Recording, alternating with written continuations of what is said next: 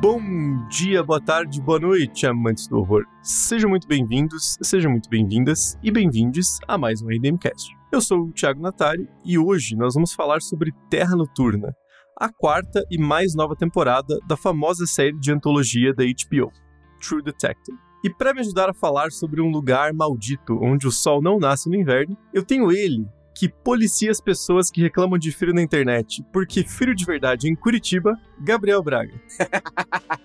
Aí meu espírito de curitibano aflora. Né? Não, não existe frio como Curitiba. Curitiba é mais frio que Alasca, mais frio que, que Marte, é isso aí. Porque Curitiba não é preparado para isso, é um absurdo. A cidade faz frio há muito tempo, não tem calefação em nada. Olha que a, a, a gente já ouviu muito disso, hein? Porque aqui lá na, na Europa tem calefação. Ah, lá, Curitibano não sabe o que é frio, mas passa frio dentro de casa. é, esses papos que a galera odeia Curitibano no inverno, né? Não dá nem pra julgar. mas eu também tenho ela, que eu tenho certeza que se interessou nessa nova temporada de True Detective por causa da rainha Jodie Foster, Gabi Laroca. Eu me interessei porque tinha uma língua cortada no meio da cena do crime e todo mundo que morreu era homem, entendeu? Tipo, 10-10. Faz mais, entendeu? Oi, gente. Não só isso, era um bolinho de homem, né? Um bolinho de homem, um picolé de homem. de homem morto. Né? Uma parte icônica da, da temporada. Bom, gente, mas eu vou deixar vocês com os nossos breves recadinhos e na volta a gente vai falar sobre Terra Noturna e esse retorno triunfante de True Detective.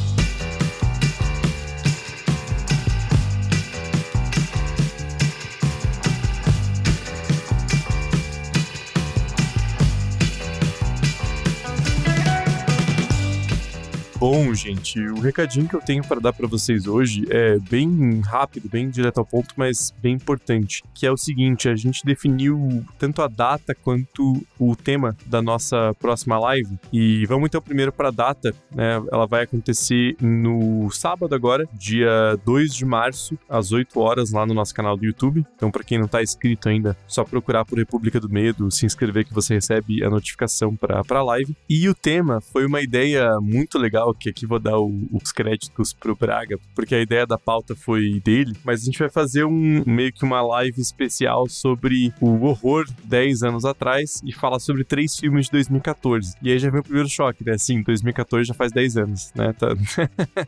tá todo mundo ficando velho. Então a gente vai discutir três filmes, né? Falar um pouco sobre esse ano pro cinema de horror. E os filmes são o Creep, de 2014, um filme bem curtinho que tem disponível na Netflix. O Assim na Terra como no Inferno, né, também obviamente, 2014, e o It Follows, Corrente do Mal. Né? Então, a, a, ideia não é tanto falar especificamente sobre cada filme, até porque o Corrente do Mal, por exemplo, a gente já tem episódio, mas discutir um pouco sobre né, algumas mudanças que a gente percebe, alguns padrões né, entre o cinema de horror atual e o de 10 anos atrás. Né? Tentar fazer essa, essa viagem aí no túnel do tempo, né? Nossa, falei igual o anunciante da, da, da Globo agora. Mas é também uma coisa que a gente pode expandir depois para 20, 25 anos atrás. Acho que é uma uma, uma ideia legal pra gente fazer um primeiro experimento. Então, só reforçando, essa live sobre o horror 10 anos atrás, a gente vai fazer no nosso canal do YouTube nesse sábado, dia 2 de março, às 8 horas. E por fim, só bem rapidinho, falar sobre o Apoia-se, deixar aqui um,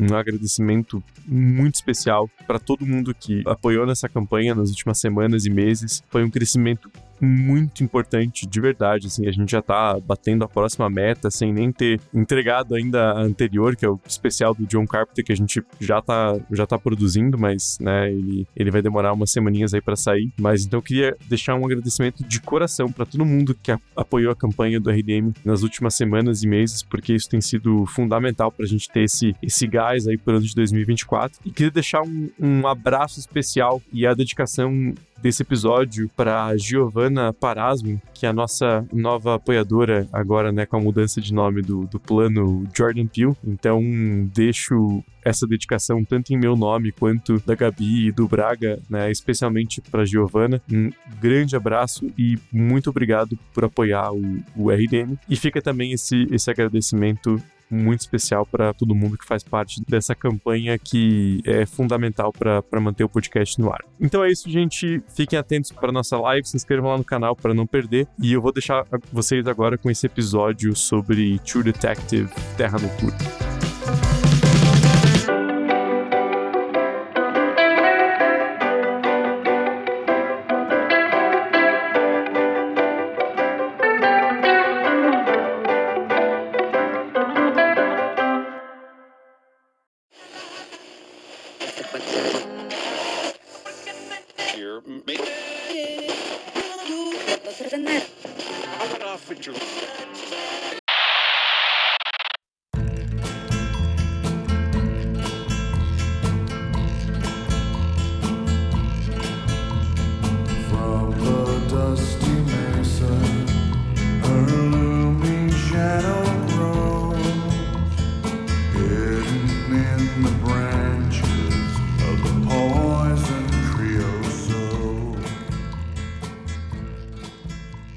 Gente, então, antes de falar sobre essa nova temporada, né, que saiu agora no comecinho de 2024 pela HBO e que teve esse subtítulo, né, Terra Noturna, em inglês Night Country, eu acho que vale a pena a gente falar um pouquinho sobre a série em si, como ela iniciou. E aqui já vem o primeiro choque, né? Porque True Detective, a primeira temporada, começou a ir ao ar no dia 12 de janeiro de 2014. Aí você para e pensa, cara, ontem, né? Tipo, aí você vai ver que na verdade faz 10 anos, cara. E eu lembro que eu assisti quando saiu. Então, assim, bate a, né, a carapuça de velho.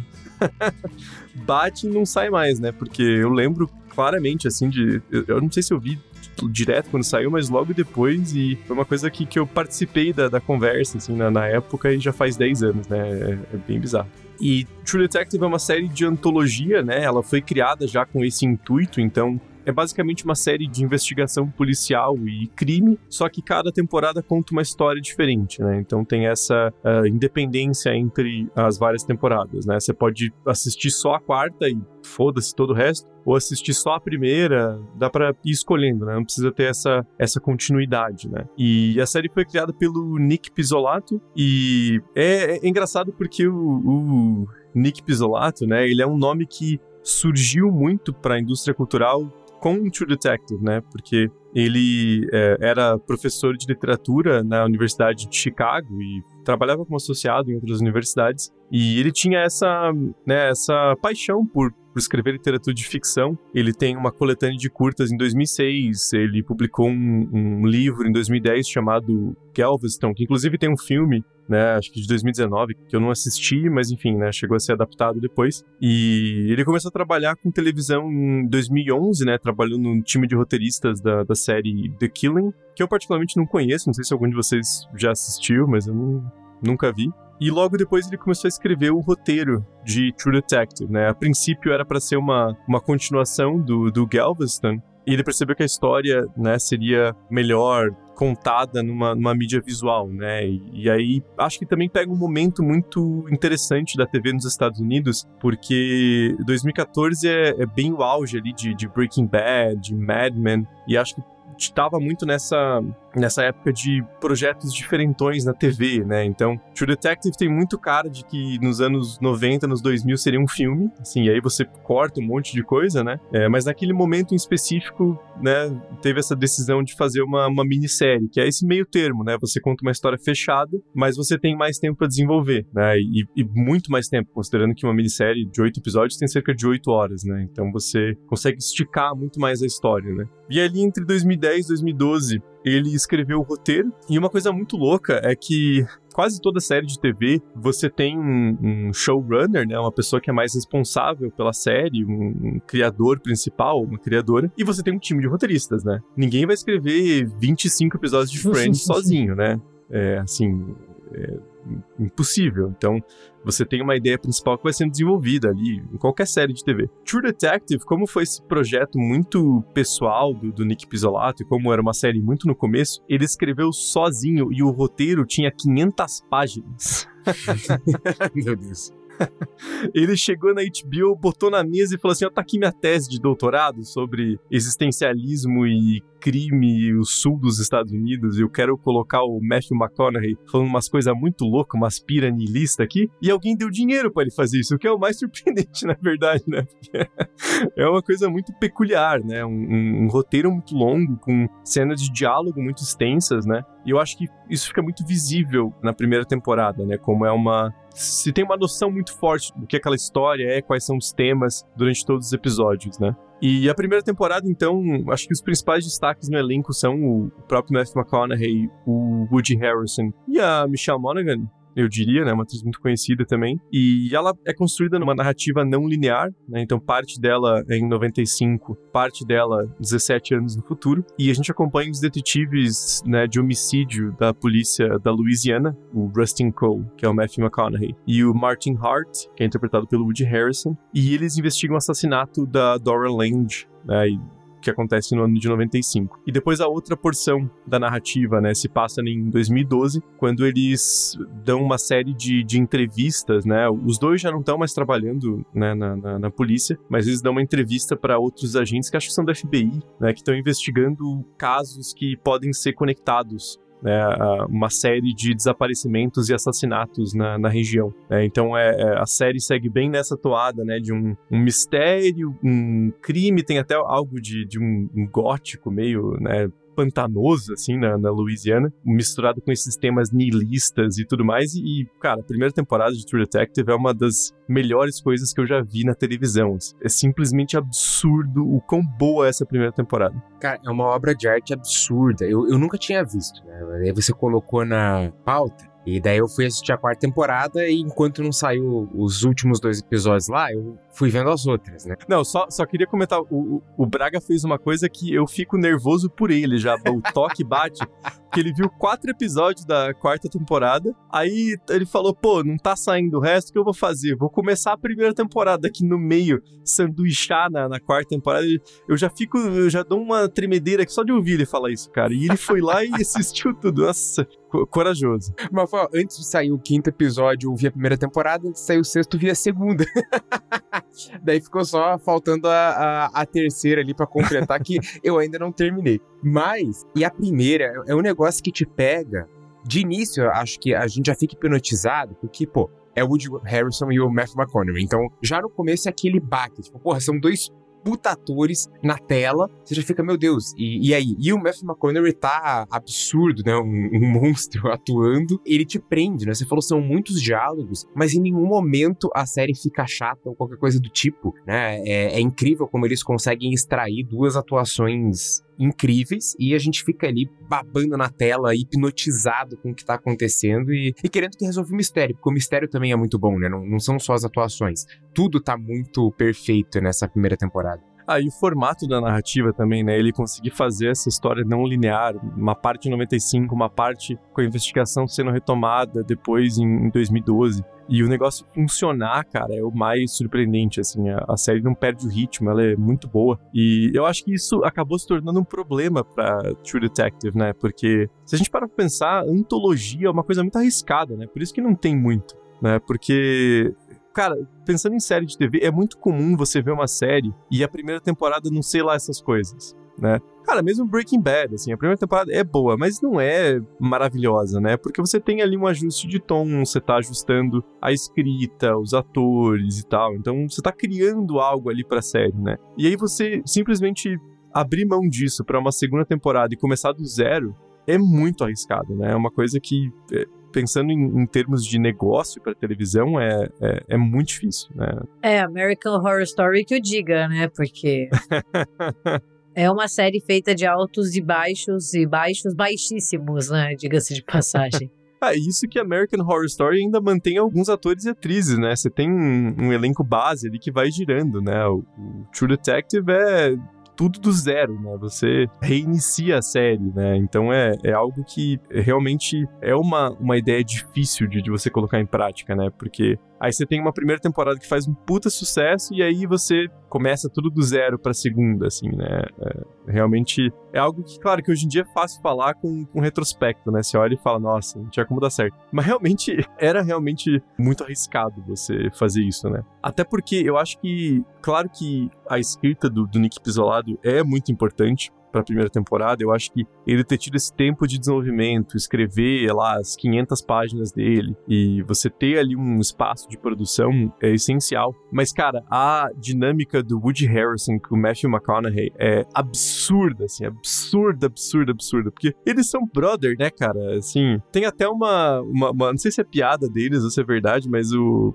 Parece que tem um, um certo indício que talvez eles sejam até meio irmãos, porque eles são do, da mesma região ali do, do, do Texas, né? Então, os caras são, assim, se conhecem há anos e anos, né? Então isso fica muito claro em tela, né? É algo que você não tem como emular se não for de verdade, né? É, e, e, é legal você ver não só ali a, a, relação entre eles, daí como essa relação muda, porque em um momento a série sai dessas duas temporalidades e vai para 2002, se eu não me engano, né? Uma temporalidade no meio ali para tentar explicar porquê que eles eram tão próximos, trabalhavam juntos, depois eles, ah, faz 10 anos que eu não falo com ele, não vejo ele, e agora cada um segue sua, sua vida em separado, mas daí eles se juntam de novo e, e meio que volta aquela dinâmica antiga e não fica forçado, né? Você fica, não, beleza, eu consigo comprar, ainda mais porque eles são dois detetives que não estão tão preocupados assim com a lei, né, com a letra da lei, com seguir as regras. E também não dá para dizer que eles estão preocupados em, nossa, o, o, nosso objetivo final é tirar esses caras das ruas para a população ficar mais segura. Não, eles querem resolver o quebra-cabeça, né? Eles querem resolver o mistério. É por, é por isso que eles estão ali. Não importa se eles estão quebrando a lei, não importa se eles estão nesse processo se destruindo, né? Destruindo a própria, o próprio psicológico no meio. Né? Então é, é, é, muito legal você ver esse caminho do, dos dois, os afastamentos e, e reencontros. É sensacional. Ah, o Marty é um cuzão que trai a esposa e o Rusty é um niilista louco que mora no apartamento que só tem um, um banquinho na sala que ele senta, né? Ele... o apartamento dele não tem móvel, cara.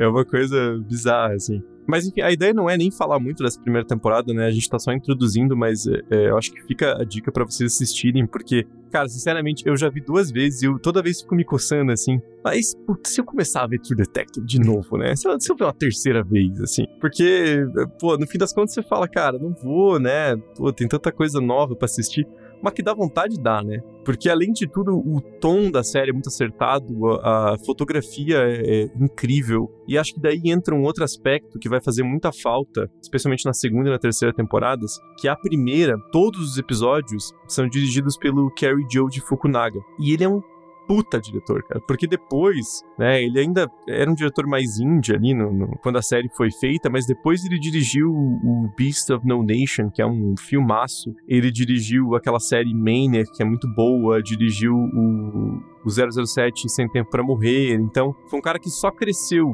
depois da primeira temporada e acho que retrospectivamente você pensa o quanto ele foi importante, né? Porque você tem um, um aspecto visual muito constante entre os episódios, né? Não é só a escrita, mas também a direção tem algo, né? Aquele tom meio amarelado, né? Aquela coisa muito específica. Eles filmaram tudo em 35 milímetros, né? Não é filmagem digital, que é uma coisa super rara hoje em dia, ainda mais em série de TV. Então tem uma coisa muito especial sobre aquela primeira temporada que você jamais ia conseguir replicar mesmo. É, e, e, o final dela, eles conseguem encerrar muito bem, de uma maneira que você não fica querendo. É, claro, assim, quando a coisa é boa a gente quer mais, né? Mas você entende que, tipo, não, beleza, essa história aqui acabou, esse roteiro acabou, tô satisfeito, não precisa de continuação, tá ótimo, acho que termina de um jeito muito bom, né? E quando sabe encerrar a série, a gente tem que, tem que elogiar, né? Porque a gente sabe que tem muitas séries assim, que não sabem terminar, mal conseguem terminar uma temporada, né? Quem dirá terminar uma história inteira do modo como eles concluem, né? Então acho que isso também tem que ser elogiado. E a primeira temporada de True Detective foi uma, uh, um puta sucesso com crítica e público, né? A temporada foi indicada a 12 categorias no Emmy, né? E ganhou direção, casting, a abertura, né? a maquiagem, fotografia. Cara, e a abertura, nossa, a gente não mencionou, mas é espetacular, cara. Aquela mistura do cenário da Louisiana com meio que a sombra dos personagens, com aquela música country bizarra. Porra, funciona demais, assim. Eu, eu, fico. De vez em quando eu abro e vejo a abertura só pra tirar uma pila, assim, é maravilhoso. É, e é óbvio que a série ganharia uma segunda temporada, né? Com todo esse sucesso da, da primeira. Só que aí já começa o que talvez seja o, o principal problema da segunda temporada. Ela começou a ser produzida já ali, né, em começo, meados de 2014, por conta do sucesso da primeira, e ela foi ao ar em junho de 2015. Então você tem ali um ano, até menos, entre a produção da série, gravar e lançar. É uma coisa absurda, assim. A HBO não costuma fazer isso, né? Geralmente você tem ali uns dois, três anos entre uma temporada. Ainda mais quando é algo tão grande, assim, que você vai começar uma história do zero, né? Você não tem nem algo que você já construiu na primeira temporada. Você tá contando uma história completamente nova, né? Então é. Foi um tiro no pé acelerar tanto as coisas, assim, né? Você vê que o roteiro é muito mal acabado da, da segunda temporada, né? É, ali eu, eu acho que eles tentam seguir a, a dinâmica, claro, né? Vamos botar mais detetive. Mas, ah, o, claro que a, Rachel McAdams e o Colin Farrell estão fazendo um excelente trabalho. E o, o Vince Vaughn também. Mas aquele outro policial rodoviário lá, acho que tira um pouco o, foco da série. Tá? Ele tá bem, tem coisas legais ali, mas é que daí fica muita coisa em excesso e a série não consegue trabalhar com todo mundo. Se tivesse focado só nos dois e no Vince Vaughn, que uma hora parece que o Vince Vaughn vai entrar na pegada de detetive também, porque ele fala: Eu vou investigar isso, pode deixar que eu vou investigar. Mas, ah, não que a temporada seja ruim, ela não é, mas ela também não é lá muito, muito boa, né? Acho que ela tem muitos defeitos que atrapalham um pouquinho. É, o Braga falou, eu acho que o principal ponto forte da temporada é o elenco, né? Eu acho que em termos de daquele ensemble cast, né, de você ter nomes fortes, eu acho que é a, a, a temporada com mais destaque, né? Porque a gente tem ali Colin Farrell, Rachel McAdams, o Taylor Kitsch, né, que faz o, o, o policial rodoviário, como o Braga colocou. Falando assim, parece bem mais bosta.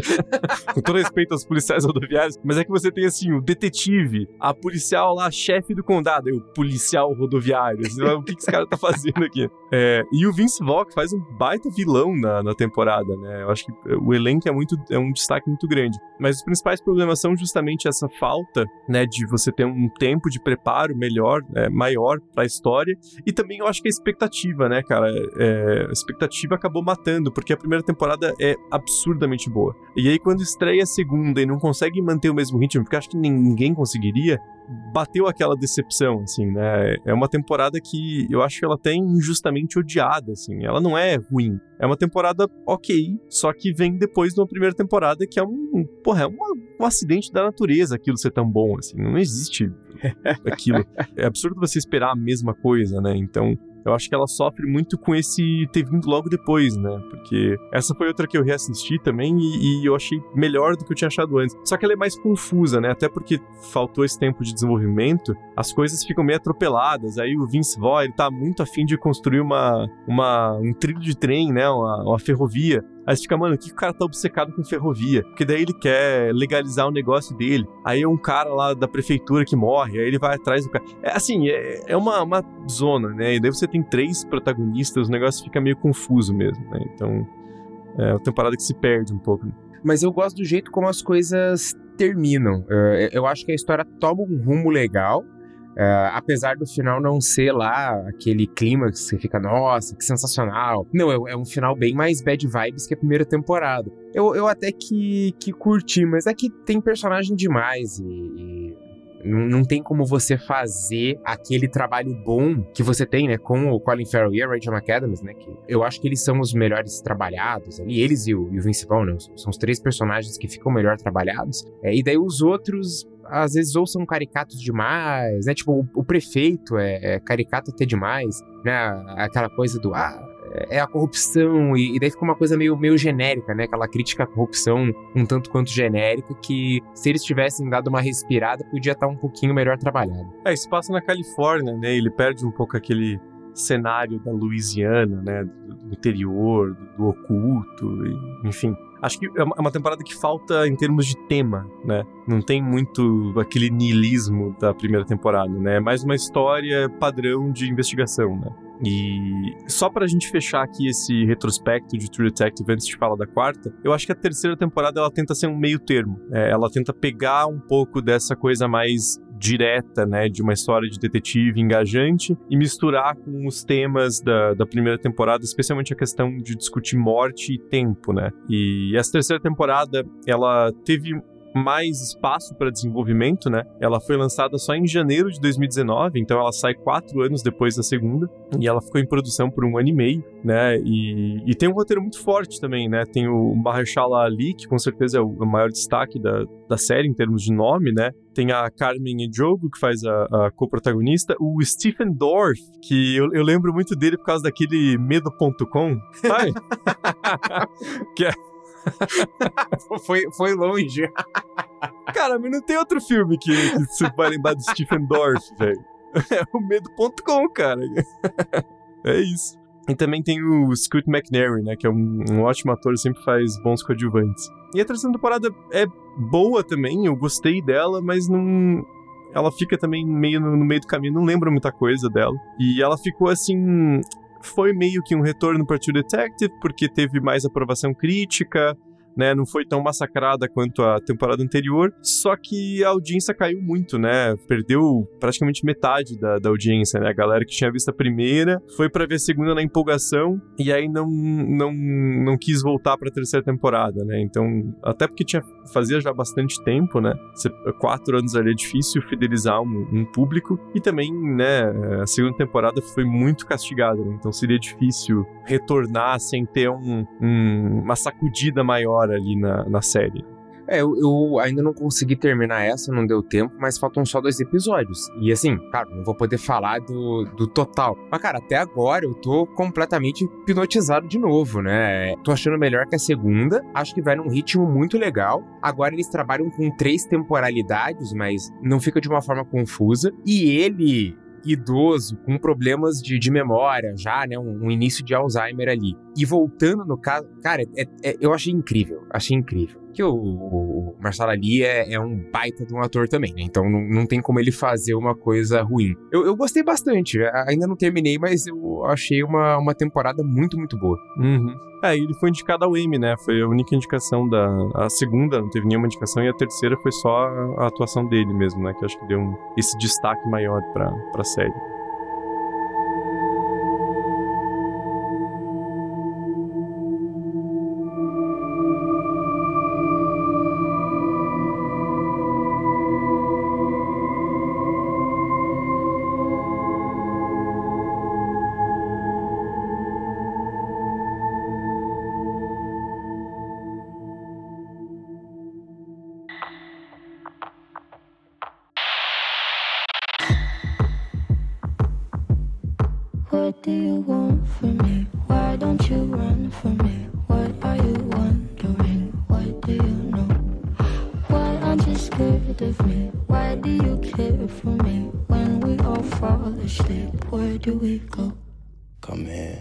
Mas a gente tá falando de True Detective, afinal, porque a gente teve uma nova temporada, né, agora no início de 2024. E só aquele lembrete básico, né, de que você não precisa ter visto nada de True Detective, não, você não vai ficar perdido, porque as temporadas não têm relação uma com a outra, tirando esse tema de, de investigação, né, e tanto a quarta temporada é bastante diferente das outras, que, primeiro, ela é a, a única que tem subtítulo, né? Então a HBO criou esse, esse novo branding, vamos dizer assim, né? De Terra Noturna ou Night Country. E ela mudou de showrunner, né? Porque o Nick Pizzolaro era para continuar como criador e principal roteirista da série, e nessa quarta temporada ele fica só como produtor executiva, que da maioria das vezes não quer dizer bosta nenhuma, né, com todo respeito, mas assim, geralmente é coloca só para deixar o nominho dele ali no, nos créditos pra ele não ficar chateado, né, porque a série tem seis, sete produtores, então eu acho que o envolvimento dele com a temporada foi muito baixo. E quem roteirizou e dirigiu todos os episódios, né? Então você tem de novo esse padrão visual e narrativo para a série. Foi a, a roteirista e diretora mexicana Issa Lopes, né? Que, que assumiu como principal roteirista da série. Me chamou muita atenção como ela descreveu a quarta temporada, né? Que ela falou que é meio que um espelho sombrio da primeira. E eu vou citar a, a frase completa. Enquanto True Detective é masculino e cheio de suor, digamos assim, né? ela fala sweaty, Terra Noturna é frio, sombrio e feminino. É, então é, é, tipo uma semelhança estrutural muito grande com a primeira temporada, mas uma certa inversão, né? E aí ela cita o Enigma de Outro Mundo do John Carpenter, o Iluminado do Kubrick e o especialmente a Nostromo do primeiro Alien de 79 como inspirações para o projeto. E daí acho que o Enigma de Outro Mundo é o mais claro, né? É, é, é a referência mais óbvia, né? E outra inspiração dela, na verdade, é um caso real que é bizarríssimo, assim. Quem curte essas coisas não resolvidas tem que procurar, assim, que é o incidente do passo de Atlov, né? Que é um que aconteceu em 1959 na União Soviética e que resultou na morte de nove esquiadores. Não é bem esquiadores porque eles não estavam fazendo esqui, mas tipo, eles estavam ali passeando pelo lugar, explorando, né? E, tipo, não, nunca teve testemunha, nunca teve muita investigação pra saber o que aconteceu. Assim, a única coisa é que os corpos foram encontrados fora das barracas, como se algo tivesse assustado eles durante a noite. E, assim, teve duas tiveram o crânio fraturado, daí dois tiveram as costelas partidas. Assim, é um incidente muito bizarro assim, tipo, não existe um consenso sobre o que aconteceu, então as investigações, o caso ainda está em aberto, até porque as autoridades soviéticas na época falaram que o motivo, né, dessa morte era uma força desconhecida. Então tem várias teorias na internet, tem tipo, sei lá, avalanche, que nem no True Detective, eles falam, sei lá, de da galera ter ficado, sabe assim, ter aquele aquele frenesi na neve e achar que tá muito quente, tirar roupa, que eles também citam no True Detective, mas até hoje ninguém sabe o que aconteceu. É claro que tem teorias dizendo né, que teve alguma coisa insólita, alguma coisa sobrenatural. Vale muito a pena pesquisar, porque assim, é um caso que é muito, mas muito bizarro e não tem como você não ficar assim vendo as referências que tem em True Detective com o incidente do passo de Atlov. E, inclusive, para quem ficar com mais curiosidade, tem um filme que não é um filme bom, tá? Então, assim, aquela indicação que é porque ele existe, mas chama O Mistério da Passagem da Morte. Ele é um filme de 2013 e ele segue, né? Tipo, cinco estudantes americanos que resolvem fazer um documentário sobre esse incidente da década de 50. Então eles viajam para onde? Exatamente para o lugar onde um monte de gente morreu e até hoje não sabe o que aconteceu. Então é um found footage, assim. É ruizinho, mas a ambientação é bem legal, porque tem essa coisa da neve e do desconhecido, né? Acho que peca mais pro final ali, que deles tem umas coisas que eles tentam mostrar que não precisava, mas assim, é, é, vale a pena para quem se interessa. E atualmente, né, se você estiver nos escutando na época em que este episódio foi gravado, ele está no Prime Video, então é até mais fácil de achar. E é, essa temporada, né, ela, ela tem essa, essa, clara inspiração no, no, nos eventos, né, do, do Passo de Love, porque é, ela começa com um mistério na, na neve, né, Bom, basicamente a história se passa na cidade ficcional de Ennis, no Alasca, que tem dias de noite ininterrupta durante o inverno, né? Então a, a série começa ali no primeiro dia de noite, né? assim que né, o sol não vai nascer de novo, né? Você vai ter essas duas, três semanas de, de noite completa, né, de, de breu. E a gente tem essa investigação, né, que é tocada pela chefe de polícia local, que é a, a Liz Danvers, né, interpretada pela, pela Jodie Foster, e a policial Evangeline Navarro, sobre o desaparecimento e morte de oito homens da estação de pesquisa, né, de Salau. Então, basicamente, você tem oito caras que moram nessa, nessa estação e assim, eles por algum motivo saem andando na neve e morrem todos congelados, né? Meio que num bolinho de, de picolé de, de, de cadáver. É uma cena bem, bem bizarra. E aos poucos a investigação começa a se conectar com o assassinato da Annie Koltok, que era uma ativista local, né, pelo direito indígena da, da terra e da água. E a série também vai discutir essas questões, né, com uma, uma mineradora ali que, que tá envenenando a água da, da cidade e essas pessoas que tentam, né, lutar contra essa poluição, né? E quero jogar para vocês, então, né? Essa temporada ela teve seis episódios, né? Foi, foi um pouco mais curta, né? Ela saiu entre 14 de janeiro de 2024 e agora metadinha de, de fevereiro, né? E, e é bem visível que ela é uma tentativa de retomar True Detective, né? Com esse certo rebranding, né? Você tem ali um subtítulo. A presença da Judy Foster foi muito utilizada em todos os trailers para marcar essa coisa, né? Um throwback ali com o Silêncio dos Inocentes, né? Ter esse nome de, de destaque e você tem a, a mudança, né? De showrunner que faz toda a diferença. Mas vou passar para vocês, então, primeiras impressões de Terra Noturna. Excelente temporada, eu achei incrível. Assim. Chamar de Foster é um, é um acerto, ela é maravilhosa, perfeita.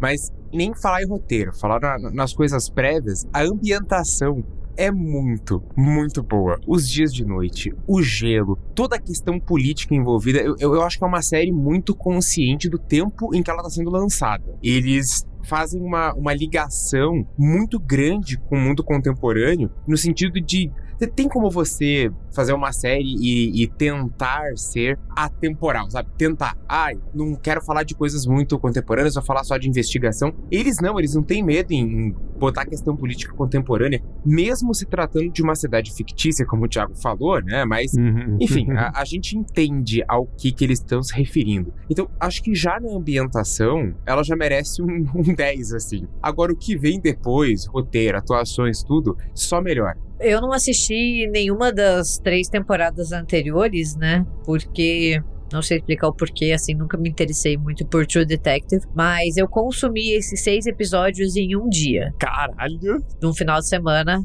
porque eu queria muito saber o que estava acontecendo e para mim isso é uma coisa muito importante em série, assim, eu tenho uma dificuldade muito grande em começar novas séries, porque muitas delas não me prendem, sabe? E essas da HBO, eu gosto muito das séries da HBO, tipo True Blood, essas coisas, mas os primeiros episódios são muito difíceis porque são assim, episódios de uma hora, uma hora e quinze, então você tá ali, você tem que se comprometer, é um ritmo mais lento, né? O próprio True Detective tem ali um começo mais lento, mas eles começam começam tão bem, tão bem com aquele mistério e com aquela ambientação, como o Braga falou, que você quer assistir para ver assim se a série vai abraçar o sobrenatural, se ela vai apresentar uma explicação plausível para tudo aquilo, né? Então, assim, eu gostei muito e desde o início eu senti uma vibe muito de Twin Peaks, assim, aquela coisa da cidade pequena, onde as pessoas guardam seus segredos e assim, uma coisa meio que onde o, os véus entre os mundos fica mais borrado, então você não sabe muito bem o que, que tá acontecendo, se é humano, se não é. Então eu, eu curti muito, assim, para mim foi uma surpresa,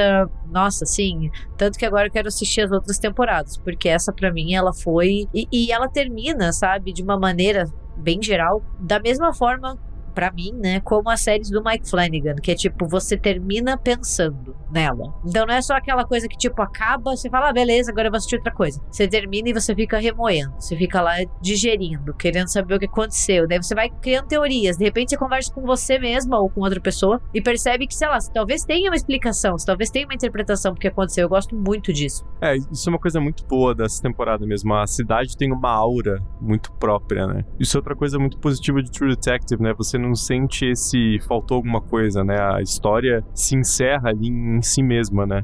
Eu também gostei bastante dessa, dessa quarta temporada. É, eu só achei um pouco. Eu vou fazer um comentário um pouco maldoso tá? Mas eu vou explicar depois. Eu achei um pouco. Sabe aquele meme do cavalo? Que as duas primeiras partes incríveis, bem desenhadas, e a terceira meio porca. Eu achei o, um pouquinho o meme do cavalo, não porque eu acho o último episódio ruim, mas eu acho o primeiro absolutamente espetacular. Assim, o, o primeiro episódio da temporada, para mim, é disparado melhor. Assim, a forma como ele dá o gancho pro resto da história é foda, cara. Eu achei incrível, assim, porque ele usa muito bem o cenário ali da, da estação de Tsalau. É uma coisa que chama muita atenção em filme, série, né, livro, enfim. Você ter essa estação de pesquisa no Ártico e você tem aquele senso de isolamento, né, que acho que é por isso que a Issa Lopes citou Iluminado como uma das referências, né, e também a Nostromo. Você tem aqueles oito caras ali trancados numa estação que se eles pisarem lá de fora eles morrem de frio, né, como mais pra frente acontece. E você tem esse ambiente, então, que tem o chamado da polícia e aí a Judy Foster vai entrando, vai descobrindo o que tá acontecendo. Aí você tem a língua, como a Gabi falou, né? Que, que é uma coisa que chama muita atenção. E a, o Twist and Shout tocando super alto lá no, no, no DVD ali. E aí o episódio termina com a, os corpos na neve, né? É uma cena muito chocante, assim. Então, cara, eu vi esse primeiro episódio, tanto que eu falei, cara, galera, vamos gravar sobre True Detective, porque caralho, assim, porra, esse episódio foda, essa temporada vai ser muito boa e tal. E eu acho que o último episódio é bom, mas eu não sei se ele tá no mesmo nível do primeiro, assim. Eu não, não sei se sustenta tanto, assim. Eu acho que a série tem muitas ideias boas que eu, particularmente, não sei se ela desenvolve tão profundamente, assim. Eu, eu acho que. Não sei se mais episódios seria o caso, ou sei lá. Eu, eu sinto que tem ideias muito boas, mas que elas não, não são levadas a, a assim, ao máximo desenvolvimento. Não sei se, se, se vocês concordam ou não, mas eu gosto demais do primeiro episódio. para mim é nível, assim, é True Detective no auge, e daí os. Assim, mais a metade final da série eu já acho boa, mas não tão boa quanto o começo. Eu respeitosamente discordo.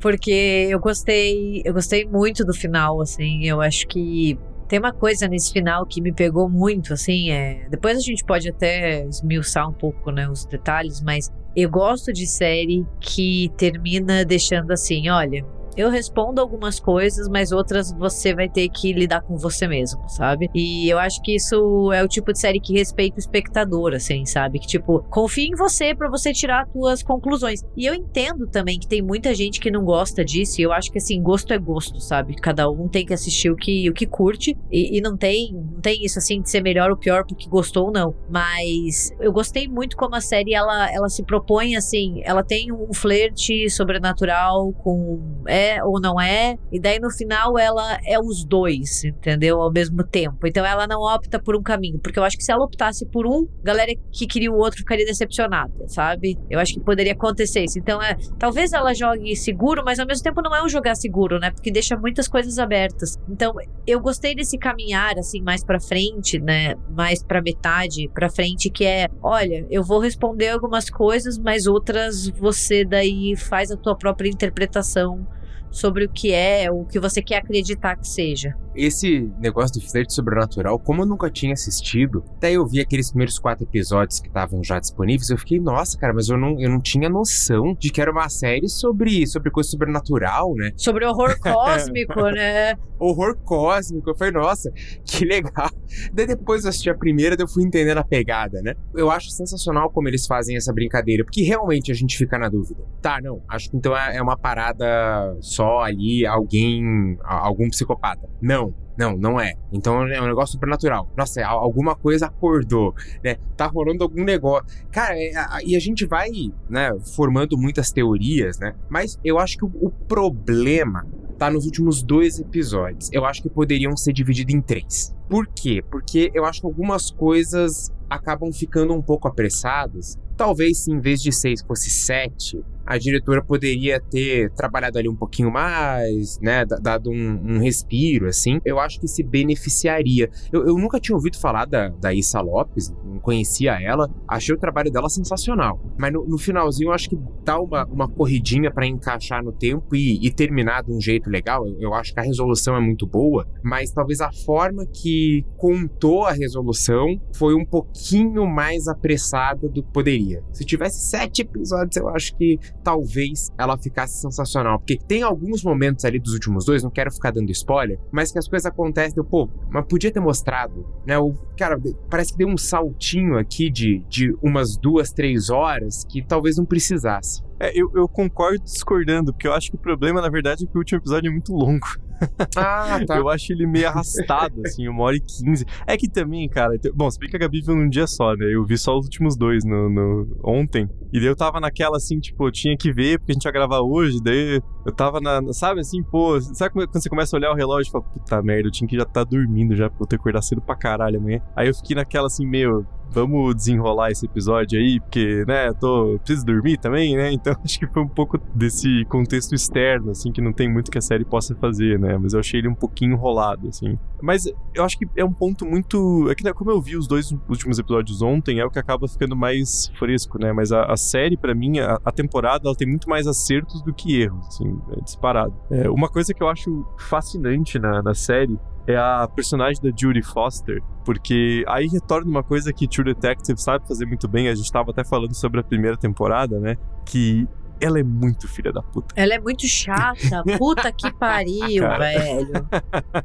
A própria Jodie Foster, ela falou, né, que ela foi escalada pro papel e tal, e ela falou que a, a, a Danvers é uma mulher horrível e uma Karen do Alasca, que só pra explicar, né, tem esse padrão de, de nos Estados Unidos a Karen que é a, mulher que, né, fica reclamando. Geralmente uma mulher branca que dá barraco da chilique e xinga o, o funcionário da loja que não tem nada a ver com a história por uma coisa ridícula. Assim, ela falou que a, a Danvers é a Karen do Alasca porque ela só faz merda, né, cara? Todo mundo na cidade odeia ela porque ela sai transando com os maridos de todo mundo. Aí não tem uma pessoa que ela vai e não trate ela mal porque ela é uma filha da puta. A relação com a enteada, né? Toda a questão da, da terra indígena que ela meio que caga. Então eu gosto como é uma personagem que não tem muito, muitas qualidades, né? Que redimem ela, assim.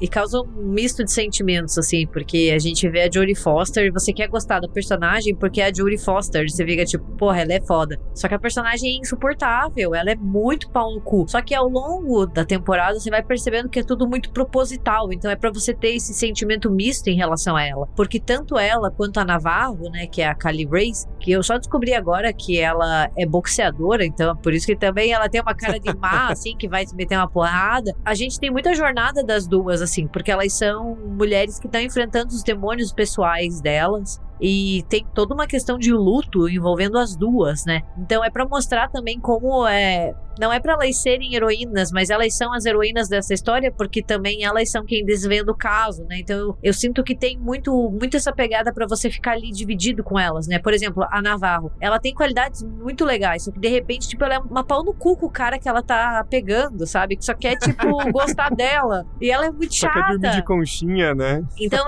eu, eu sinto que é muito construído pra gente ficar nesse vai e vem com as duas, assim. E principalmente a personagem da, da Jodie Foster, a- a Danvers, assim. Porque daí no final que tem uma certa resolução, não é bem um final feliz, mas talvez uma coisa assim, ah, as coisas se ajeitam de um jeito, né? Porque eu acho que a série inteira é muito melancólica e ela é muito pessimista, né? Ela tem muito esse tom, assim, de, de pesar, de fatalismo, mas elas vão ali tendo essa, esse jogo, até entre as duas, né? O relacionamento das duas começa uma merda, mas depois vai melhorando. Mas, cara, dá vontade de cuspir, principalmente na, na Denvers, assim, quando ela tem aquelas interações com a enteada dela, é insuportável, é insuportável.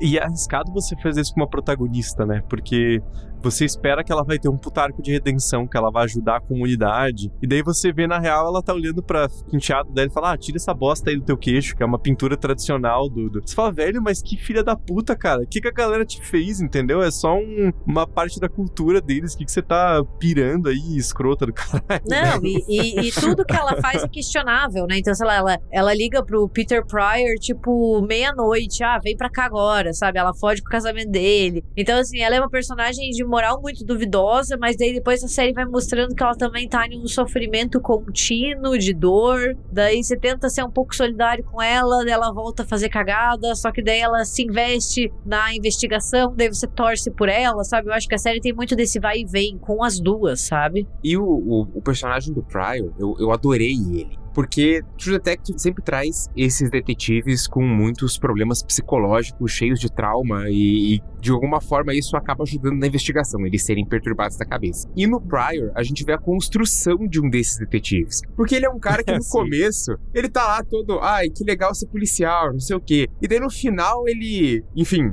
tem toda uma, uma questão dele com o pai aí que é extremamente pesada. E daí ele tá ficando totalmente doido da cabeça, ferra o casamento, ele como pai tá um fracasso, enfim, ele, tá sendo destruído, mas é um- uma, uma construção destruidora que a Denvers faz nele, que você fica, cara, coitado desse cara, ele só tá se ferrando. O ator que faz o, Peter, né? Ele é de 99, então não poderia ser ele. Mas ele não é muito parecido com o novo Jim do The Office, quando vocês olham pra ele, sabe? Quem assiste The Office, pensa nas últimas temporadas, o moleque que fica com a Erin no final, que é um dos novos integrantes. Ah, E o tá. nome dele é Pete Miller, inclusive. Cara, eles são, eu achei eles muito parecidos, assim. Pra mim, ainda até bugou minha cabeça. Caralho, é verdade, não é o mesmo cara, velho. Não! Porra! não. Nossa, eles são parecidinhos mesmo, cara. Que bizarro. Mas eu, eu, eu, concordo no sentido que eu acho ele um personagem muito bom, mas eu sinto que falta um pouco de desenvolvimento nele e no pai. Porque uma coisa que eu gosto muito dessa temporada e que True Detective faz de maneira geral é você parece que é jogado no meio de uma dinâmica que você não conhece. Então a série começa naquela narrativa presente ali, que é em 2023, né? E você tem toda uma história entre a Liz e a Navarro, que a gente vai desvendando junto com o mistério. Né, a dinâmica das duas é construída né, ali se sobrepondo ao mistério. Ao mesmo tempo, você tem essa dinâmica entre mestre e aprendiz, né, da, da Liz com o, o Peter, que também vai se sobrepondo a isso, né? Então é, é uma forma também dele. É, ela vai meio que treinando ele, né? Ah, essa não é a pergunta certa. Qual que é a pergunta certa? Daí ele fala: Ah, vê aqui essa evidência, o que você acha aqui? Tá. Então esse processo de investigação é muito bem feito. Mas eu acho que falta um pouquinho do. Especialmente do pai ali, do, do Hank, né? Que é interpretado pelo, pelo John Hawkes, que é aquele cara que você não, não lembra por um papel em específico, mas que você bate o olho na cara dele e você já viu ele em muitos lugares, né? Você fala, com esse ator de algum lugar, né? Né? Para mim, o mais recente é o, o Três Anúncios para um Crime, o, o Three Billboards, que ele faz o, o ex-marido da, da protagonista, que é um grandíssimo um filho da puta, né? E ele tem uma cara de bandido, né? Você, você olha pra ele e fala, você é um, você é um canalha, né? Mas eu acho que falta um pouco ali na relação dos dois, talvez, né? Eu, eu sinto que tem alguma coisinha ali que, que talvez não tenha sido desenvolvida. Mas, por outro lado, a personagem da, as duas, né? A, a Danvers, mas também a, a, Navarro, eu acho que é a grande motor narrativo ali da história, né? Porque ela que tem a relação com a, o assassinato da Annie Kotok, né? Lá no começo, que ela tem essa obsessão, né? Que ela não conseguiu desvendar, ela conseguiu descobrir quem matou a Anne, você vê que isso consome ela por dentro, né? E aí tem toda a questão da irmã dela, né, que tem certos problemas psicológicos, e que também fica essa coisa de se ela realmente está vendo algo sobrenatural ou se é algum tipo de, de, de, doença mental. E você tem a relação com. Eu acho muito engraçado o personagem do Kevin, né, que é a, a, amizade colorida dela, que ela vai lá só pra trepar com o cara e o cara só quer uma conchinha, né? Você fica com uma dó dele, cara. Ele... ele só fica assim, pô, vamos dormir juntinho aqui, né? Ele tá tentando uma conexão emocional. E ela só vai lá para transar com o cara, né? Eu acho uma dinâmica muito bem construída pela série. E aí, a personagem da, da Rose, eu acho muito interessante. É a, Rose Agnall, que é interpretada pela Fiona Shaw, também conhecida como Tia Petúnia de Harry Potter. e eu acho uma personagem fascinante, assim, né? Nessa coisa. Que você fica se perguntando, né, cara? As pessoas ali daquele grupo que é, é nativo à região, cara, é a terra delas, né? Você entende porque elas estão ali. As pessoas que estão envolvidas na, com a mineradora, você pensa, cara, estão ali para arrancar o, o, último fiapo de lucro que tiver daquele território. Mas tem uma galera que fica assim, mano, por que, que essa pessoa tá morando nesse lugar maldito do caralho, que não, não tem sol, que é um frio do capeta? Daí, você tem o caso da Rose, por exemplo, né, que vai meio que pra se refugiar, assim, ela tem todo um diálogo que ela fala sobre como ela tinha trabalhos acadêmicos, sobre coisas insignificantes, né, e você vê que é meio que um exílio dela, assim. Então, eu, eu gosto muito quando a, a, série explora essa, essa conexão entre essa aura da cidade, né, essa coisa do sobrenatural ser muito presente ali e tal, com esses habitantes, né, dessa cidade noturna, né. É, e a Rose, ao meu ver, ela é um personagem chave porque ela é meio que guia os personagens e, consequentemente, os espectadores nesse limiar entre o sobrenatural e o, o, nosso mundo, né? Porque ela parece ser a que melhor transita, afinal ela recebe uma visita, né? E ela não se assusta com a visita, então é ela quem é, até ajuda a encontrar os corpos dos cientistas, né? É ela quem sabe direito ali não exatamente o que está acontecendo, né? Mas ela consegue se guiar melhor entre essas duas esferas sem entrar em um, em um colapso ou ficar muito assustada, né? Então ela serve tanto para ajudar os personagens quanto também para mostrar pra gente o que que tá ali acontecendo. Ah, e em termos do tom, né, a gente já falou que é a temporada que mais tem sobrenatural e é a temporada que mais tem sustos, né? Porque na primeira, especialmente, tem umas cenas bem bizarras, assim, envolvendo aquele culto que tá por trás do desaparecimento da, das, das moças, mas não tem nada tão de, de jump scare, né? Nessa quarta tem uns momentos assim que, caralho, pá, um fantasma. Aí você fica, mano, que né, você fica meio sem chão, assim, porque o cenário todo já é bizarro, né? A, é, a noite eterna, né? Essas relações complicadas ali naquela sociedade. E aí, do nada, você tem, pá, um fantasma na tua cara, assim. É uma, uma coisa que choca, né? Mas eu achei a abertura da série muito boa. Eu acho que é, a, a, abertura da primeira temporada, como a gente comentou, é, é, incrível. Da segunda e da terceira, eu já acho um pouco mais esquecível. Mas essa da quarta, eu achei espetacular. E aí você pega a música da, da Billie Eilish, né? O Bury a Friend. E daí eu fui ver, cara, que... essa música de 2019. Aí eu fiquei curioso, falei, cara, quantos anos tem a Billie Eilish? Aí eu fui pesquisar, em 2019 ela tinha 18 anos, escreveu essa música nihilista, bizarra, falei, caralho, velho, a menina nasceu Benjamin Button, né? Ela nasceu com 90 anos já, esse pessimismo, assim, essa coisa sombria, né? E, mas encaixa muito com o tom da série, né? Parece ter até alguma, alguma conexão em termos de narrativa, né? Com as falas ali da, da música com a, a história da, da temporada em si, né?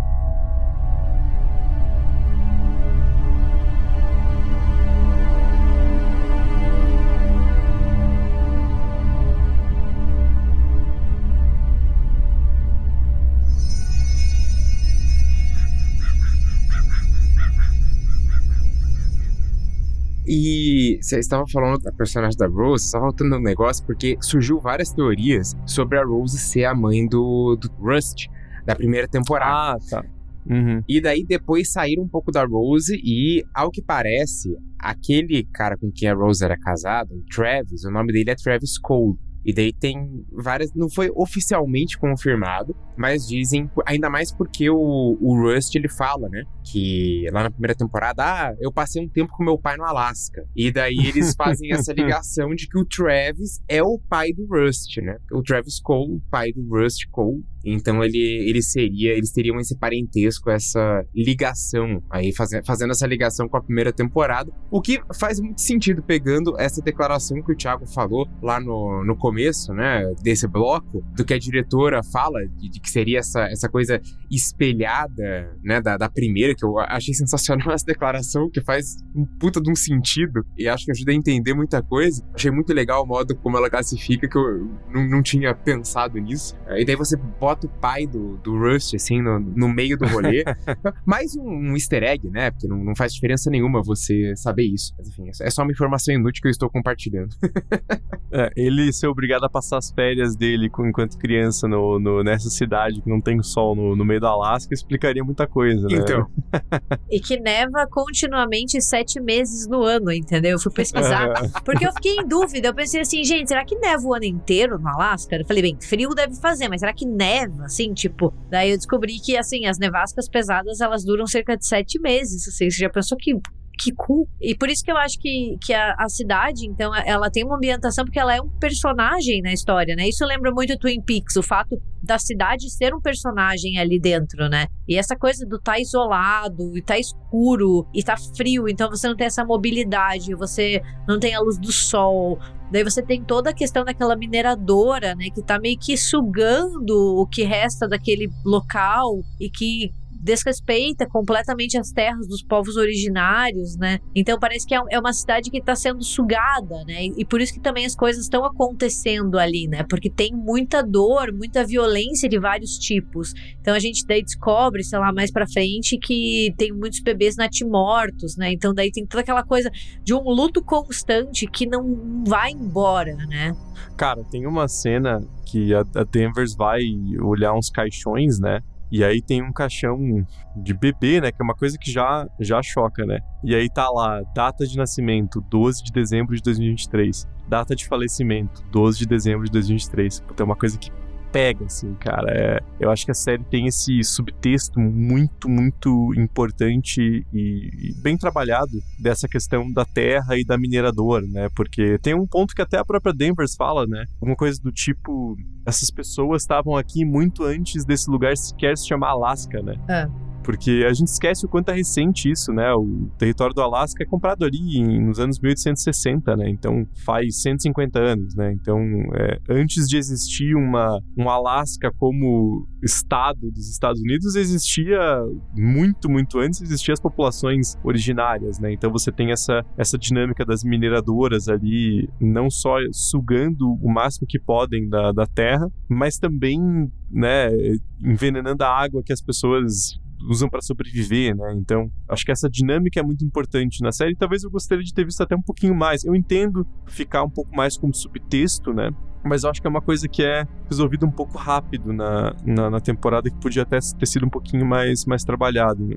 É, eu gostei dessa desse tom, né, que a série dá inteira pra questão ambiental, né, ali, tipo, meio que e, e a questão ambiental aliada também com a ideia da, das terras dos povos originários e esse desrespeito, né? Mas tem dois caminhos também que eu acho que a história toma, assim, que ao meu ver foram muito interessantes. Que a primeira é que tudo bem que a primeira temporada eu já tinha lido isso, apesar de não ter assistido, flerta mais com horror cósmico, o Rei de Amarelo, né? Esse tipo de coisa. Mas aqui a gente também tem um flerte com o horror cósmico, principalmente nessas falas que o Thiago falou, né? Do ah, essa Terra existe há muito mais tempo antes da gente estar tá aqui, né? Então muito essa esse tom pessimista da história também abarca muito essa coisa do horror cósmico da pequenez humana, entendeu? De como a gente é pequeno, de como a gente é insignificante e de que tem coisas muito maiores e muito mais poderosas do que a gente imagina por aí, né? Então eu acho que isso a série ela ao ter esse flerte, que eu acho que não é nem flerte, né? O abraçar o sobrenatural, ela consegue também trazer muito isso do horror cósmico, falar assim, olha, o ser humano, ele é minúsculo perto de coisas que você não pode controlar, né? E paralelo, né, principalmente a questão ambiental, eu acho que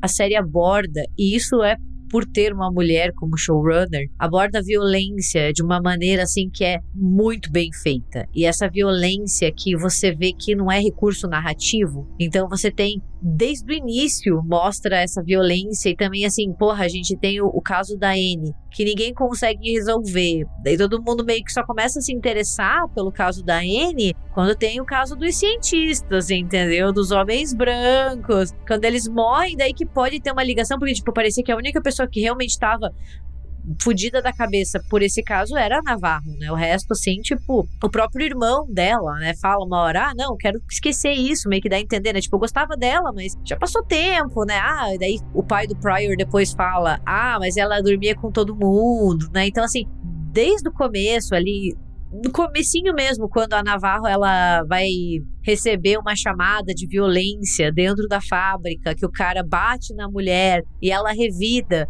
né? Desde ali ela planta a semente da violência de gênero e dela vai desenvolvendo. E ela desenvolve de uma maneira que é sutil e não é, né? Então você não fica assim a série, ah, olha como eu sou progressista e sou foda. Não, você vê que realmente tem um engajamento com essa pauta. E que isso se dá muito causa da Issa Lopes, né? Então, assim, eu gostei muito disso, assim, esse comprometimento com essas pautas, sabe? Aí, eu acho que Vamos entrar um pouquinho numa área de spoilers aqui, porque a gente tem que falar um pouquinho dos últimos dois episódios. E como eles saíram bem recente, né, faz umas duas semanas, eu acho que fica o aviso aqui para quem ainda não terminou de assistir, pausa o episódio, assiste lá os dois últimos EPs, daí volta aqui.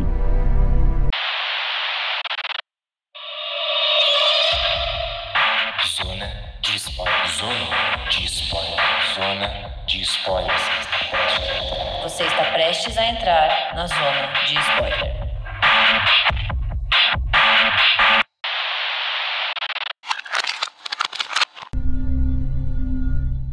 Tem uma coisa que eu gosto muito no penúltimo episódio. Eu acho que o penúltimo episódio, ele.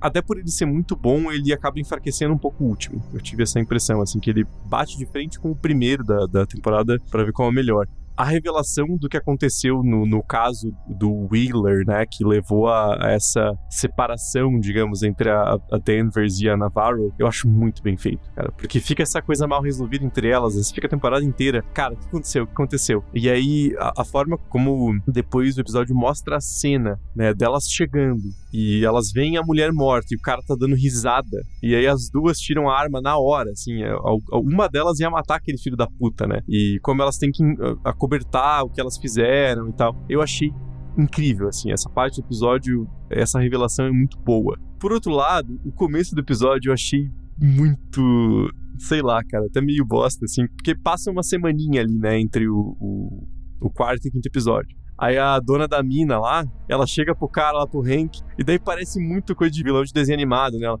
ah, então, ó, você está envolvido aí no desaparecimento da Annie Talk, né? Ó, fica esperto aí que, que a Denver está investigando a parada e vamos resolver esse negócio aí. Cara, tipo, ela só entrega tudo, assim, né? Na, na, na joga na tua cara como espectador, assim, o que tava acontecendo desde o começo. Vocês falam, precisava ser tão explícito, assim, né? Tão direto, da principal culpada chegar e admitir, assim, e você ficar, tipo, tá, eu já meio que tinha entendido isso, não sei se precisava ser tão direto, né? E eu acho que daí esse pedaço entre o Hank receber essa ordem e ele ir lá atrás do Ouris lá, eu acho um pouco apressado, assim, na, na, na série. Agora, o final do quinto episódio, puta que pariu, cara. Puta que pariu. Nossa, me... sabe quando você assiste assim, meio, meio tremendo, se assim, contorcendo, você fala, não, não, não, caralho, eu acho muito foda aquele final do episódio. Eu dei cara. um gritinho. Até o Matheus veio ver assim que aconteceu. Sabe quando você faz um.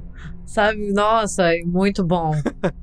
é, é muito foda. Eu não esperava aquilo, assim. As outras temporadas têm True Detective costuma ter, assim, alguns momentos chocantes em final do episódio, especialmente o penúltimo, mas eu não esperava que fosse acontecer daquele jeito, né? Porque o, o Hank, ele é meio idiota, né? A temporada inteira ele tá sendo. Ele caiu no golpe mais velho que tem, que é a esposa ucraniana, que ele fica mandando dinheiro lá e deve ser um velho que tá lá mandando as fotos de internet para ele e o cara cai, né? Mas a forma como a coisa escala muito rápido, né? Porque a ordem dele era ir lá atrás do Ouris, Aí o idiota entra na casa da Denvers, como se ela não fosse achar suspeito. Aí o filho dele tá lá, e aí o negócio vai pra um standoff, e quando você vê, pá!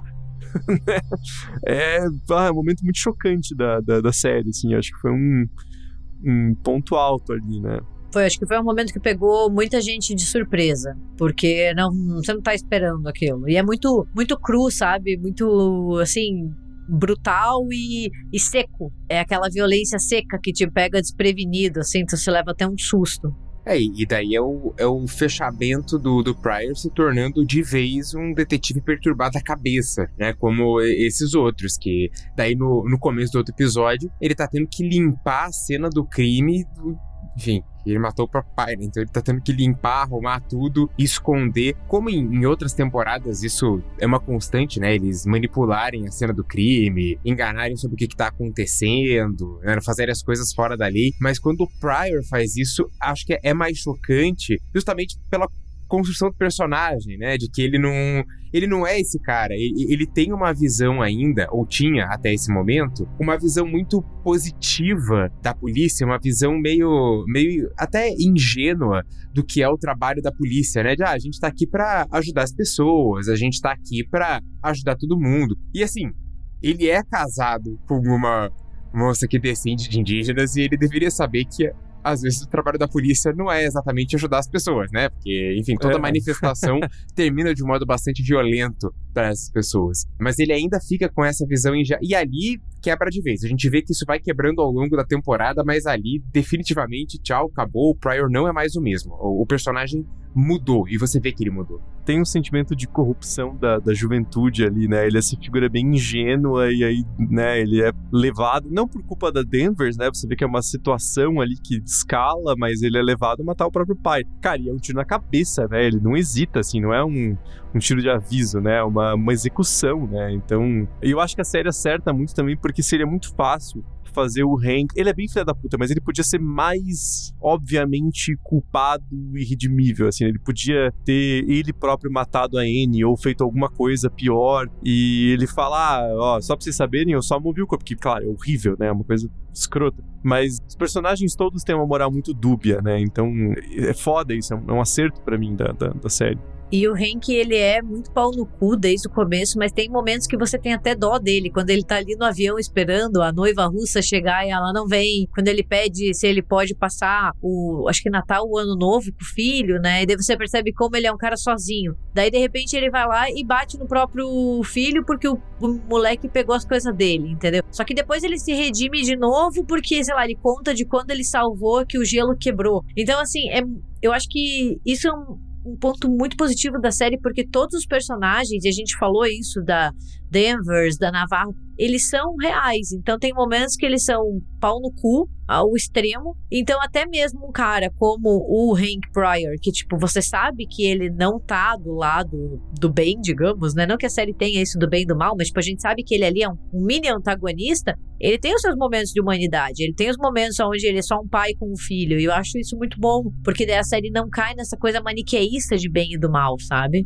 A cena que ele tira o violão ali é uma, uma, uma cena muito bonita até, né? Então, é, eu acho um grande acerto porque você sente o peso, né? Não é um cara que você tá torcendo para ele, assim, pro Pryor matar o Hank, foda-se que é o pai dele, né? Um bosta, mata. É uma cena que tem esse, esse pesar, assim, né? E ao mesmo tempo, já indo pro último episódio, eu gostei muito da resolução, de voltar pro Salau, de elas acharem o Clark, eu achei um pouco enrolado só. Acho que podia ser um episódio um pouco mais direto, um pouco mais curto, assim. Tem um meio ali que eu acho que ele se delonga demais. Mas eu gostei muito da resolução do assassinato da Anne. Eu acho uma cena muito bem feita. E aí da vingança daquelas mulheres, porque daí para mim, claro, tem a questão de, de, gênero que é muito importante que a Gabi falou, mas também tem uma coisa envolvendo a cidade, né? Dá uma impressão que é a cidade se vingando, se protegendo daquela mineradora e desses caras filhos da puta que estão pressionando a mineradora para poluir mais, para eles fazerem a pesquisa deles que vai salvar sei lá quantas mil vidas, né? E, enquanto isso foda-se a galera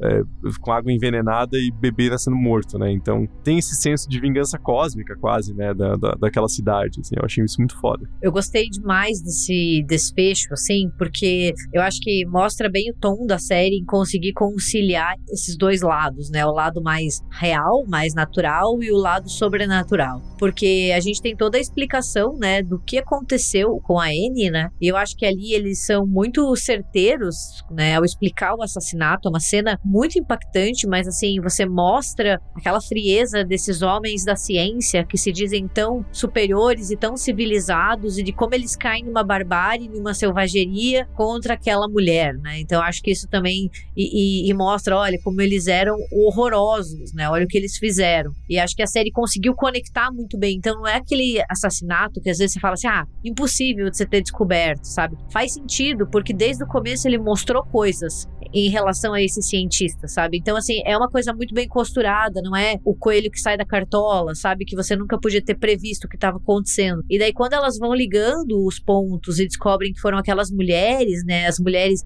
que faziam a faxina da estação e que chamaram outras mulheres que são ali da cidade, que resolvem fazer justiça com as próprias mãos, cara, eu achei muito legal. Porque a série inteira trabalha com essa questão de gênero, com essa questão de violência de gênero, mostra as mulheres apanhando, mostra as mulheres morrendo, e daí no final elas falam assim: quer saber? Foda-se, a gente não pode esperar a polícia vir ajudar a gente. A gente tem que botar esses malucos pra correr. E eu acho ainda mais significativo, e daí foi uma coisa que eu gostei ainda mais da série, é como dali ele explica assim: olha, eu vou te contar o que aconteceu com os cientistas até eles chegarem no gelo. Depois é com você.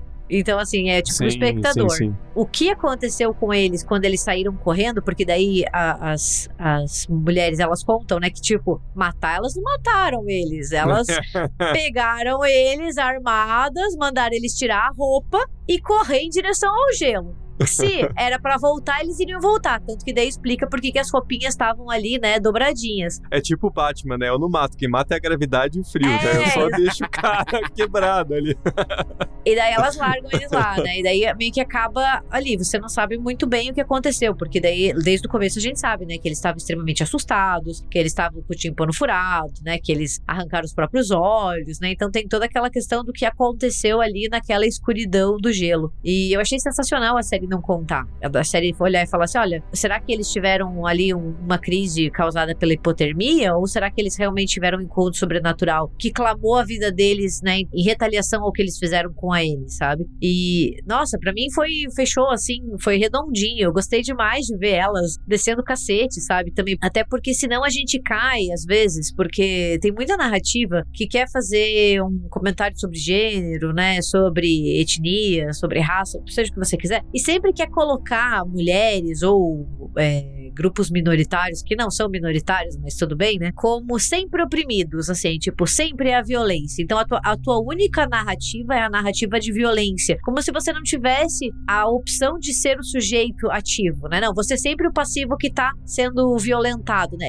Violentado no sentido de sofrer violências, né? E aqui não, aqui mostra assim, sim, a gente tem um problema de violência, né? A gente tem um problema estrutural de violência, mas nós também podemos ser agentes da nossa história. A gente também pode retalhar. E acho que assim, foi incrível você colocar essas mulheres que às vezes são às vezes não, né? Na grande maioria das vezes são invisibilizadas. Ah, isso é um, muito significativo também falando de True Detective, né? Porque eu amo a primeira temporada, mas ela é passível de crítica no sentido de que é uma visão muito masculina, né? Você tem ali é, a violência contra o corpo feminino muito vista pelos detetives. As personagens femininas são a esposa chifruda, a amante, né? Ou essas mulheres que sofrem violência, né? Então você inverter isso na quarta temporada eu acho muito significativo, né? Cada vez mais faz mais sentido a descrição da Issa Lopes, né? Um é um espelho sombrio, assim. E eu acho que daí também faz muito sentido ela ser a temporada de retorno de True Detective, né? Eu acho que ela não inova tanto na estrutura da série, ela faz, em termos estruturais, né? ela faz meio que feijão com arroz, mas muito bem feita, ali para retomar com grande estilo e falar, pô,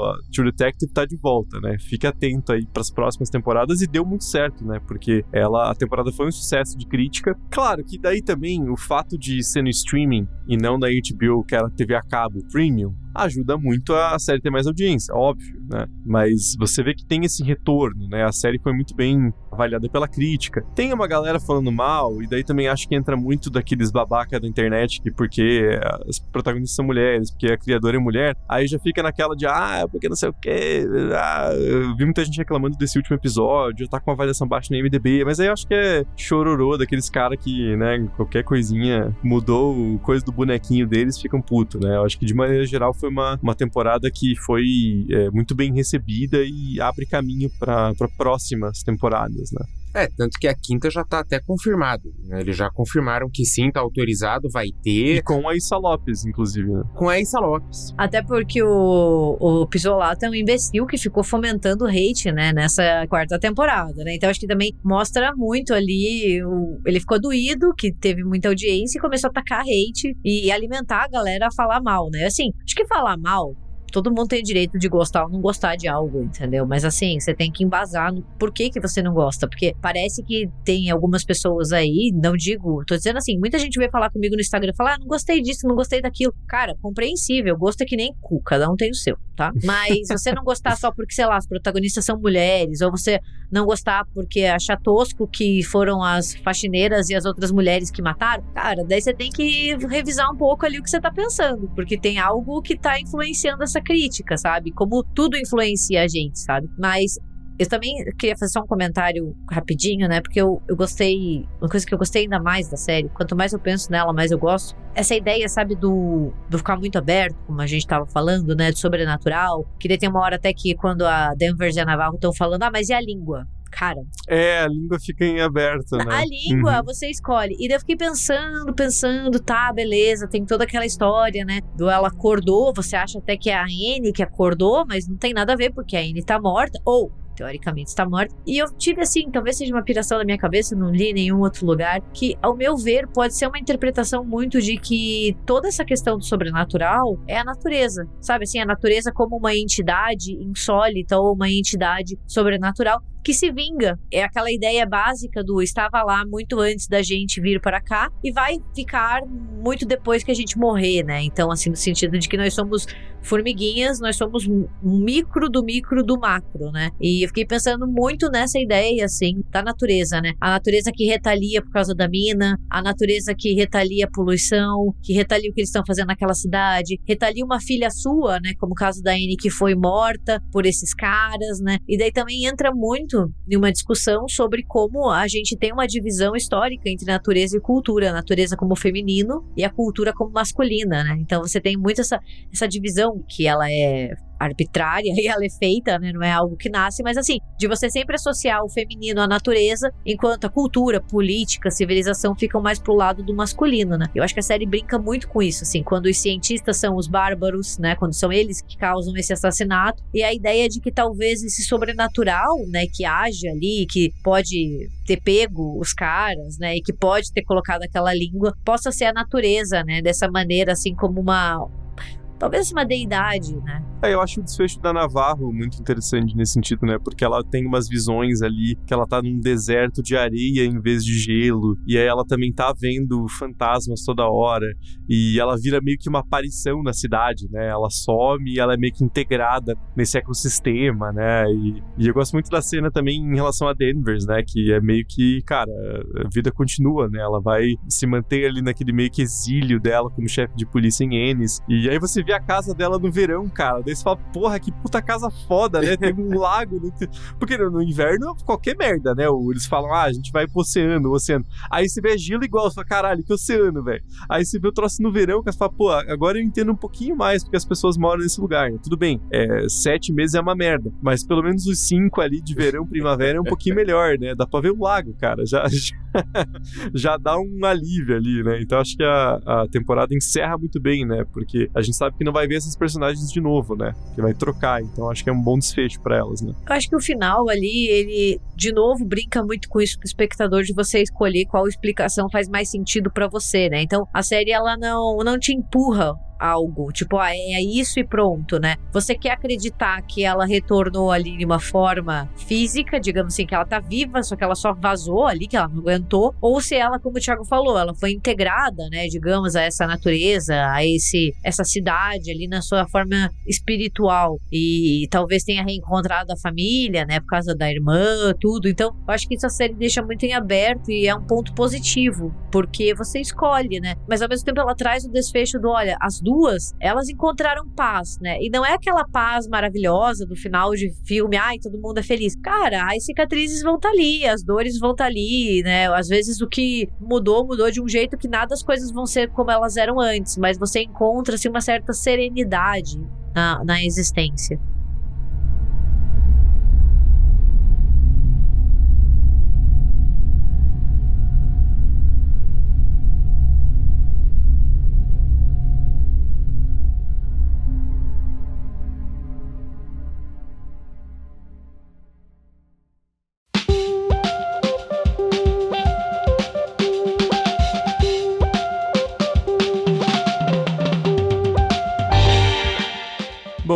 Então vamos chegando ao final de mais um RDMcast, né? Mais focado nessa uh, quarta temporada de, de, True Detective. Então comentem aí com a gente o que vocês acharam de Terra Noturna, expectativas para o futuro da série. Eu vou tentar pensar uma enquete aí, talvez, perguntando qual a melhor temporada fora a primeira, né? Acho que é uma boa disputa para mim essa quarta temporada tá talvez seja a melhor depois da, da primeira e enfim um bom retorno para a série então interajam aí com, com a gente comenta o que vocês acharam e vocês podem contar pra gente o que vocês acharam nas nossas redes sociais. A gente tá no X barra Twitter, tentando agora usar um novo nome, e TikTok como RDMcast, e no Instagram e no Facebook como República do Medo. Tem também o nosso site, que é o republicadomedo.com.br. E caso você queira entrar em contato via e-mail, é só escrever para contato arroba republicadomedo.com.br. E se quiser um conteúdo para além do podcast, você pode acessar o nosso canal do YouTube, República do Medo, onde a gente transmite as nossas nossas lives mensais, então é só se inscrever, ativar aquele sininho e ficar por dentro da nossa programação. Bom, gente, o RNCast de hoje vai ficando por aqui. Muito obrigado pelo carinho e pela audiência de sempre e até a próxima quinta-feira. Até. Até.